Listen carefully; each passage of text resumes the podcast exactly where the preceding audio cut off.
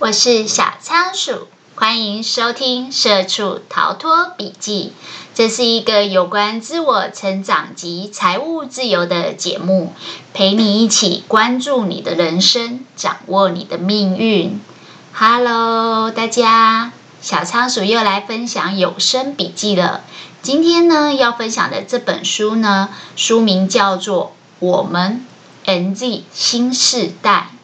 我们 NZ。新世代，这个作者是一个韩国人，叫高光烈。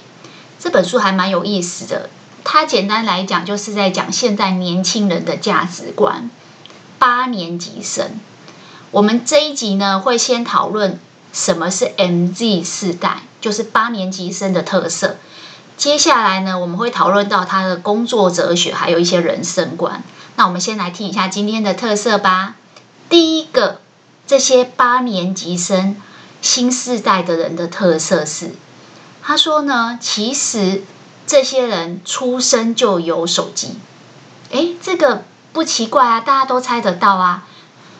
在这个美国的一个教授呢，叫做马克普伦斯基，他有说到一个名词叫做数位原住民。他说这一群人呢，大概是在九零年代中期，就是民国七十九年年以后出生的，算是七年级生的尾端，叫 Z 世代。那之后呢，就是八年级生，其实我们就叫他八年级生就好了。他说这一群人，他们出生就已经非常熟悉电脑、网络、MP3，甚至是智慧型手机这些数位的产品。那这有什么不一样呢？他说跟我们不一样，嗯，应该跟你们不一样哦，不是？也许现在在听的很多是九年级生，呃，他说比较起八年级生，比如说再早一点的五年级生、六年级生或是七年级生，你们有可能是大概到十五岁或是二十岁以后才开始数位化。简单来讲，就是你出生的年代是类比，类比时代。等到你在成长的过程中，可能高中或是国中以后，才开始接触了数位的产品，所以你们是慢慢的进入数位化时代，接触了这些产品以后，去接纳这个数位化的文化。那为什么要讲这个数位化的文化呢？因为接下来我们会发现，所有这些八年级生所产生的这些人格特质呢，都跟这个数位文化有关。诶，有什么关呢？我们先讲两个。第一个呢是专注力。我们现在有看到坊间很多畅销书都在说，专注力是一种很无形的资产。那为什么呢？他说，对于这群数位原住民来讲，他说跟我们不一样，我们叫数位移民，就是我们是从类比时代移民成数位时代，所以我们有。转移的过程，这些原住民呢，他不一样，他们是一出生就是有手机，所以他们已经很习惯说，我只要稍微点两下就会看到结果。相较之下，他们基本上是比较不喜欢等待，也不耐烦的。那这个作者里面就有讲到一个概念说，像在韩国有一个很有名的连载网络漫画，叫做。天天金歹笑，天天金拍球的意思。他说这个作者呢叫裴珍秀，他这个网络漫画呢在韩国非常的火红，永远都是在畅销的排行榜前五名。但它有一个很大的特色，就是它虽然是日更，但是呢，你每天大概只要花三秒钟就可以看完，而且很容易让读者。得到共鸣，诶，这什么意思啊？简单来讲，就是这样的作品之所以会畅销，就是因为它利用了年轻人很短暂的专注力，就是说你不要长篇大论，三秒就可以看完这个特质，所以呢，它成为了连载漫画里面的前五名。那你会想说，哇，那这个专注力只有三秒，只有五秒这么短暂，这是好事吗？有时候有些事情是一体两面的。这些八年级生呢，虽然专注力相对比较短，但是呢，他反而非常擅长整合很多不同的资讯，然后做决策。所以这个有时候是一种通才的体现，没有好坏，只有放在什么位置上适不适当的问题。那另外呢，这个八年级生数位原住民还有一个特色，就是他们对于这个手机已经用到炉火纯青，在他们眼里，网络跟实体已经没有界限，就是线上跟线下没有界限。我想现在很流行那个线上学习的课程，尤其是疫情以后，但是以前的人大概没有办法想象。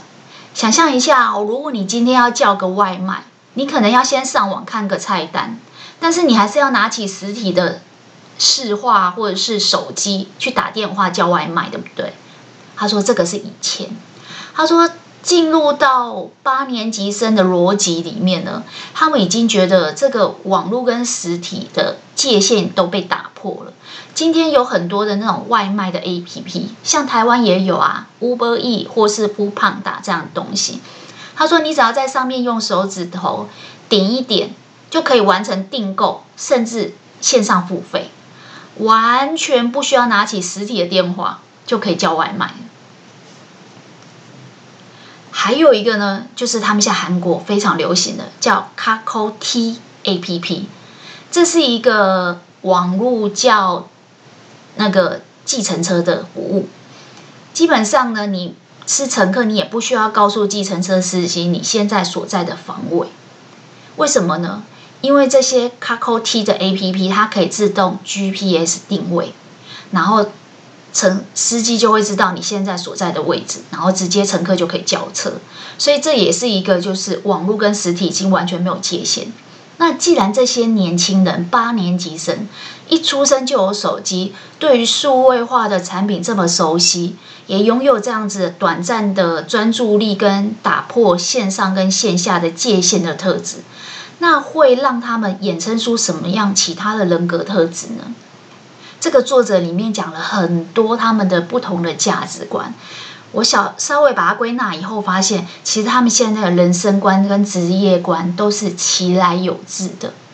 最主要的原因还是跟这个网络有关。他说以前呢没有网络，资讯其实是不对称的，所以有时候呢这个主管啊或者是拥有专业资讯的人，就是大声就能赢。但他说现在已经不一样了。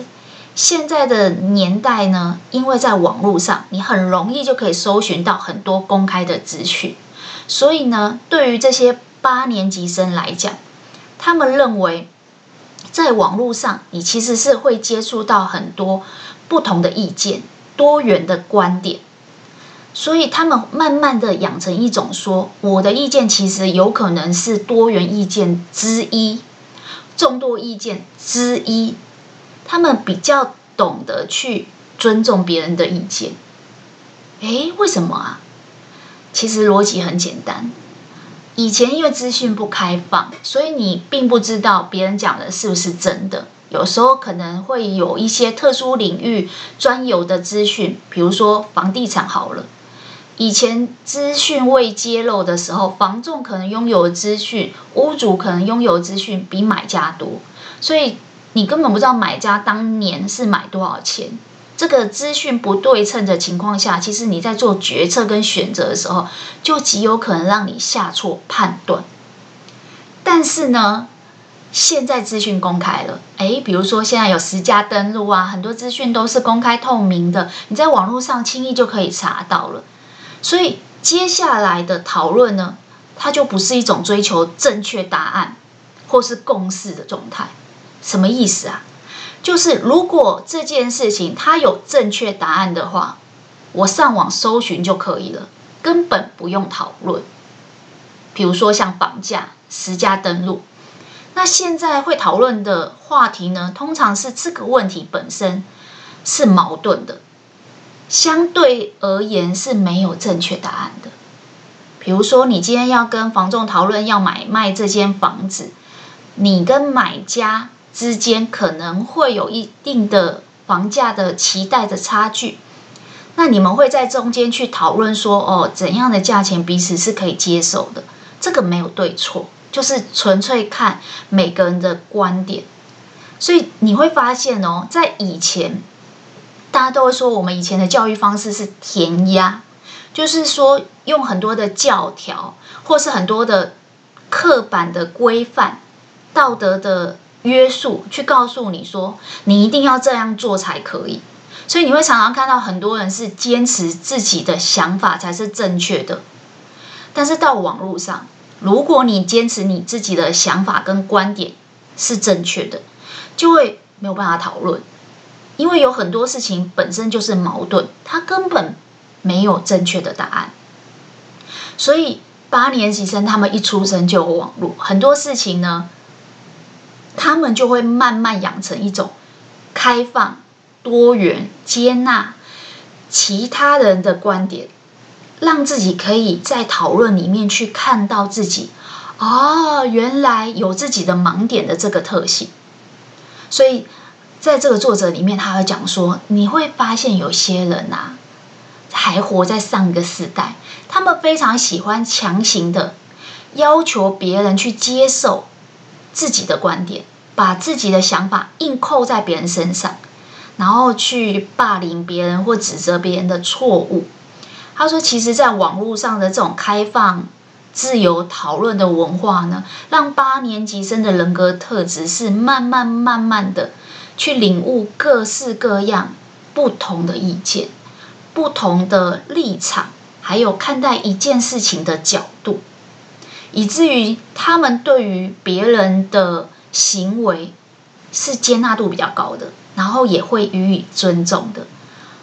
作者在这里就举例说，在韩国二零一八年有做过一个网络的试调，他说，其实试调的结果显示，每一个人的喜好都可以得到尊重，是他们共同的想法。将近有将近九十三趴左右的人都觉得，现在的社会应该要能够接受更多元的。不同的面向，那这样子的一个想法，其实就会越来越让这个社会迈向自由、开放、多元的状态。其实这个也显现出第三个这个八年级生 N 新的世代的一个特质，就是他们的价值观开始改变。因为愿意讨论，愿意接受多元的意见，所以他们开始可以接纳不同的职业，就是职业观开始改变，也开始能够接受不同的人生观。举例来讲，在韩国过去呢，他们认为所谓好的职业。就是职业的排名，在他们传统的观念里面，认为医生啊、律师这些人非常了不起，拥有专业知识，而且高收入，然后社会地位也高。但是呢，因为有越来越多的这种多元开放的讨论文化以后呢，他们发现其实对于职业的这种呃接受度开始有不一样，他们开始接受说。并不是传统的价值观来决定所谓职业好跟坏跟排名，反而是他们开始能接受说，我自己觉得满意的工作其实就是好工作。如果我活得跟别人不一样，但是我自己觉得幸福也是可以的。诶，这个真的在职业观就不一样了。作者里面做了两个举例，他说，嗯。有一个很年轻，大概二十岁的年轻人，他去当公车司机，然后他就把他每天开公车，然后靠靠着这个公车司机的这个职业的生活做一个 Vlog 的记录。简单来讲，他在那 YT 开了一个频道。然后这个频道主很有趣呢，他每天都会记录说啊，我们开公车，其实在日常生活中有很多难处啊，这个职业的特性是什么？但是他也有一些优点呐、啊。在这个公车司机的 Vlog 故事里面呢，就引起了很多人的共鸣。哦，原来有人是这样子过日子的啊！原来公车司机的职业有这些难处啊！更有趣的是。因为这个人才二十几岁嘛，他就记录说，其实大部分人都会觉得，呃，公车司机的社会地位可能没有像我们想象的医生、律师那么高，收入可能也不怎么样。但是呢，这个司机他就去记录说，其实开公车这个职业的薪水还不错，然后呢，每天的日常生活也有一些优点，然后他也会看到一些人生的百态，视野是很多元的，生活体验是跟很多人不一样的。所以虽然生活过了跟大家不一样。但是也是感觉到幸福的，这也是可以的。还有一点就是，他很勤勤恳恳的去记录说，他开始开公车以后，他原本是住在考试院，就是有点类似我们台北的那种小雅房，环境是比较差的。后来慢慢攒钱，慢慢攒钱以后，就入住了自己的套房。然后他就把这些所有他的生活里面的优点啊、难处啊，全部记录下来。然后记录在那个 YouTube 上面，所以很多人就会去看他的影片。记不记得很久以前小仓鼠有说，其实现在的这个呃频道主在呃 YouTube 上面分享生活，它是一个什么样的概念？在最早期，可能大家就是想说，因为我要买某个东西，那我想参考一下别人的意见，所以我们会上 PTT 呀、啊，会上 D 卡去看别人的经验谈。因为不想花钱买经验，所以我们去可能要买，比如说化妆品，我们会去看美妆部落客；要买生活用品，我们会去看，比如说好市多、Uniqlo、MUJI 的一些频道主的推荐。那这是过去一种知识分享的概念。他说，近年来开始有这样新的一个呃不一样的 V blog 出现。这个记录生活呢，就是在告诉你说，哎。不同的职业，不同的视角，不同的生活哲学，所以慢慢慢慢，这些频道主他们就分享自己的生活当中哦，新的价值观，新的呃存钱的哲学，新的谋生的哲学，然后也慢慢被大家说可以接受。其中还有一本书也是一个很好的例子。他说之前有一个作家叫。金礼志，他出了一本书，书名叫做《我是打扫的呢》。这是一个很有趣的书。他说，其实你从现在流行的畅销书里面，你就可以去看出说，哎，现在的年轻人流行什么，关注什么。他说，之所以会有这样一本书呢，就是他在里面记录说，他是一个清洁工作的人，从业人员。然后呢，虽然我的工作性质跟你们不太一样，但是其实我的收入也不错，而且我每天也过得很幸福。虽然职业跟一般大家普通的白领上班族不一样，但是他也希望大家是用尊重跟平等的视角去看待他。那其实这个真的是一个职业观的慢慢改变。以前大家都会认为，呃，万般皆下品，唯有读书高，好像只有很会念书、当医生、当律师、拥有高收入、高社经地位的人，这些才是令人满意的工作。但是呢，八年级生开始能够接受更多元的职业观，所以呢，他们的视角就不一样。除了这个以外呢，在人生观上面也开始有不一样。为什么呢？我觉得这个作者里面有这一句话，让我觉得很心有戚戚焉。嗯，就像大家所知道的，小仓鼠现在在做的这份工作是 Podcaster，就是呃某种程度是声音的频道主。那我的谋生方式、职业也跟别人不一样。那我的人生的生存哲学跟人生观也开始跟别人不一样。所以这里作者里面就有传达到一个概念，就是说，人生其实没有所谓的正确答案，人生都是选择。人生没有什么事情是非做不可，或是一定要逼自己去做。讨厌的事，包含结婚、生小孩，甚至上大学，对人生来讲，也都只是选项，而不是人生必然必选的必选题。都是选择题。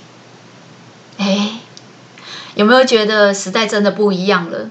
过去那些我们觉得必须的、应该的，我们逼自己去做的那些事情，现在人觉得，甚至八年级生们觉得，那只是众多选项之一。为什么呢？因为他们开始认为，不一定要去坚持以前传统固有的观念，觉得这些事情应该做、必须做，然后逼自己去做。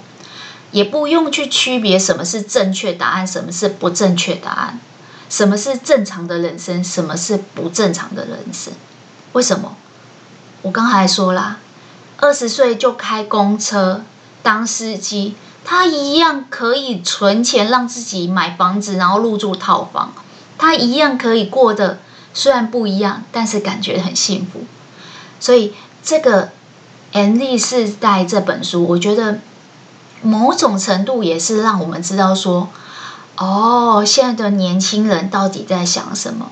他们出生在一个一出生就有智慧型手机，然后，呃，实体跟网络已经界限完全消除的年代，他们对于很多的呃不同立场的意见是相对可以尊重跟接受的。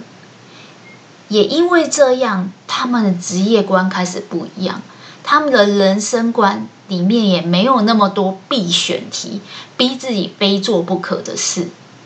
有没有觉得有一种开放、多元选择，然后人生可以有更多可能性的感觉？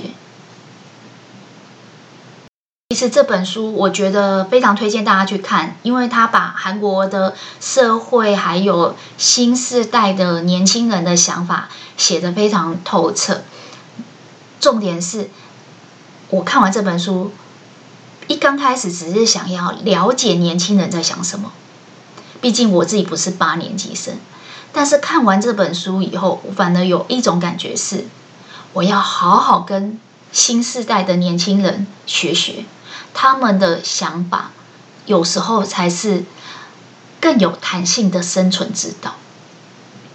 好啦，小仓鼠今天的笔记就跟大家分享到这边了。我们讨论到 MZ 新世代的这些八年级生的人格特质跟特色。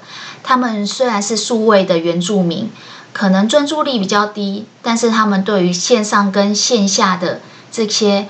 呃，界限慢慢在消除，是适应的非常好，而且他们对于网络上的讨论是相对尊重多元意见的，他们也比较开放心胸，可以去接纳不同的意见跟不同的职业，甚至不同的人生观。人时代真的不一样了。小仓鼠今天的笔记就跟大家分享到这边了。恭喜你又成功听完一本书，吸收了新的观念。如果对你有所启发，也希望大家把今天听到最认同的一句话或是一个概念回馈留言给我，和小仓鼠一起享受成长进步的过程吧。小仓鼠会持续创作扎实的节目内容，分享更丰富的笔记给大家。